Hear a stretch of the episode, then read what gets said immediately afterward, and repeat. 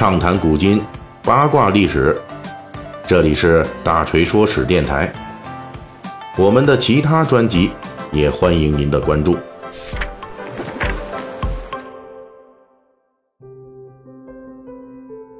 这两天啊，武汉正在举行世界第七届军人运动会。前两天的开幕式，想必大家都看过了，那是非常的隆重，非常的热烈。从十月十八日到二十七日这十天里，本届的世界军人运动会啊，将举行包括射击、游泳、田径、篮球等二十七个大项、三百二十九个小项的比赛，有一百零九个国家的九千三百零八名军人报名参加，啊，这个是。已经是史上规模最大、参赛人员最多的一次军人体育盛会了。因为大锤自己本来啊就是军事发烧友啊，同时也是一个半吊子体育迷。那为什么说自己是半吊子体育迷啊？就是因为我大锤呢，这个看得多，练得少啊。哎，喜欢体育项目，但是自己呢，真正这个做的不多啊。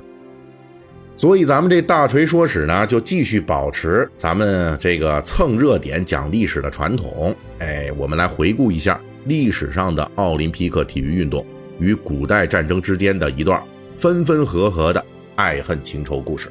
众所周知，古代希腊城邦组织的古代奥林匹克运动会是现代奥林匹克运动的前身。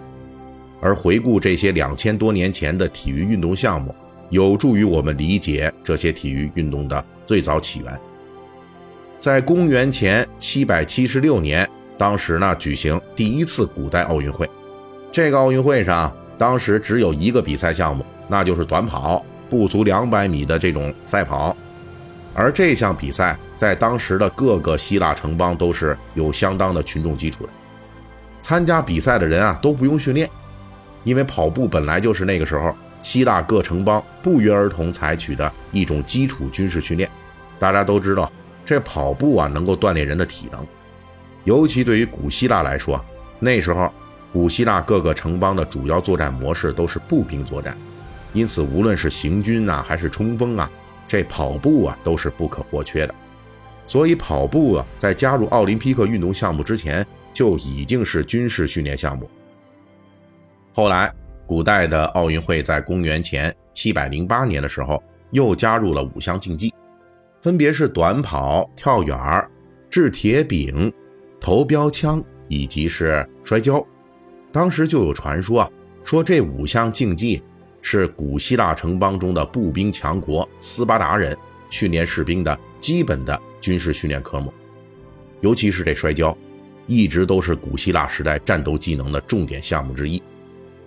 后来，号称步兵强国的斯巴达，啊，竟然被另一个希腊城邦。底比斯给打败了，这斯巴达人就总结经验，认为自己啊打不过底比斯人的原因之一，就是底比斯人很早就开设了摔跤学校，在城邦之内有良好的摔跤氛围，凡是摔不过人家，所以就被人家打败了。此后呢，古代奥林匹克运动会增加的项目就进一步贴近战争的需求，比如陆续加进了拳击比赛，这个对抗性就进一步增强了。后来又加入了四马战车赛等等，这些体育比赛已经是部分移植了当时战争中常见的形态。其中最能体现当时古代奥林匹克运动与战争之间密切关系的比赛项目啊有两个，一个是武装赛跑，另外一个呢是混斗。咱们先说说这武装赛跑啊，这个顾名思义啊，就是选手要穿戴全身的铠甲，拿着盾牌。站在同一起跑线上，哎，一说开始，看谁跑得快。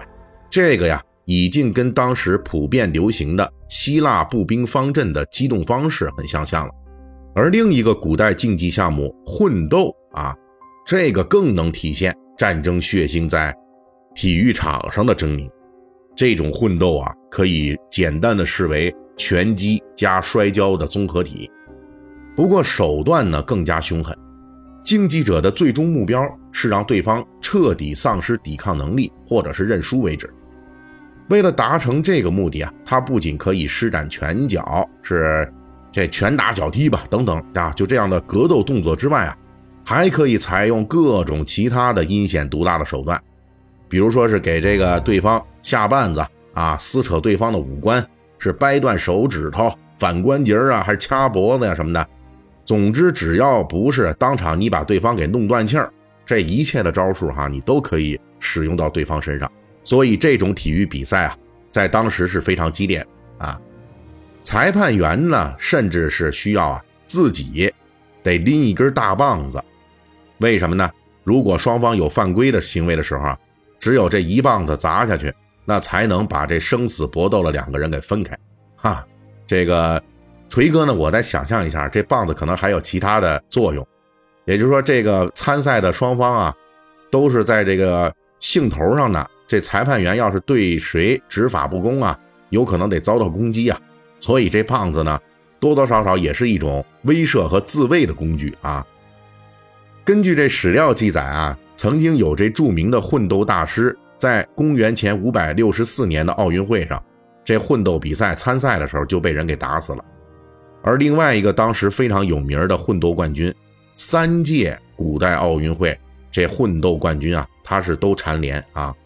后来呢，他的取胜秘诀啊，就告诉人家说：“我就是在比赛中，我要抢先把对方的胳膊或者腿给弄断了。”你说说这得多残忍！虽然说这个古代奥林匹克运动会啊是一个以祭祀神灵为最初目的的比赛，不过这些战争色彩的竞技项目，哎，也反映了当时体育与战争之间的紧密关系。但是咱这体育与战争的紧密关系啊，也就到此为止了，因为从那时候起到现在啊，这体育与战争的关系并没有发展下去，甚至说是合二为一，而是逐渐的分道扬镳了。也正是在这个古代奥林匹克运动会上，引入战争要素的体育竞技之后啊，人们也开始发现，这个体育啊，可能很多时候是可以和这个战争有关的，甚至个别的项目啊非常像战争，但是毕竟呢，这两者呢是完全不同的。比如说，古希腊人很早就注意到了，培养优秀运动员的标准啊，和培养优秀战士的标准是不一样的。这优秀运动员。你为了保持体力还有精力充沛，你要保持很好的状态，所以你就得吃好睡好，作息规律。而这战士打仗的时候，那这些是做不到的呀！啊，你要需要忍饥挨饿、受冻，哎呦，磨练意志。真打起仗的时候，那作息更是没准儿。而且呢，这体育比赛必须考虑到观赏性和可操作性。即便是古希腊运动项目中最接近战争模式的重装赛跑项目。这比赛人员，都已经发展到了顶盔贯甲，拿着盾牌在比赛场上冲锋了。但是他们手里呢，仍旧没有像当时希腊方阵步兵那样，说再握上一把短剑，或者是拿一把长矛啊，就没有这种进攻性武器。所以他们虽然看起来像是全副武装的士兵啊，但是实际呢，却是一群不拿武器的运动员。所以当时就有人评价说。说看这个重装赛跑啊，不太像是模拟战场上的冲锋，倒是更像是在演练战败之后的逃命。也正是从那时候开始，这体育项目与战争样态的关系，从彼此贴近，到逐渐开始区别开来。相比较于战争的你死我活，这体育比赛日益强调的，是对人类体能和技巧上的极限的突破与追求。所以两者之间啊，虽然仍旧有诸多的交集，但是已经注定不可能合二为一了。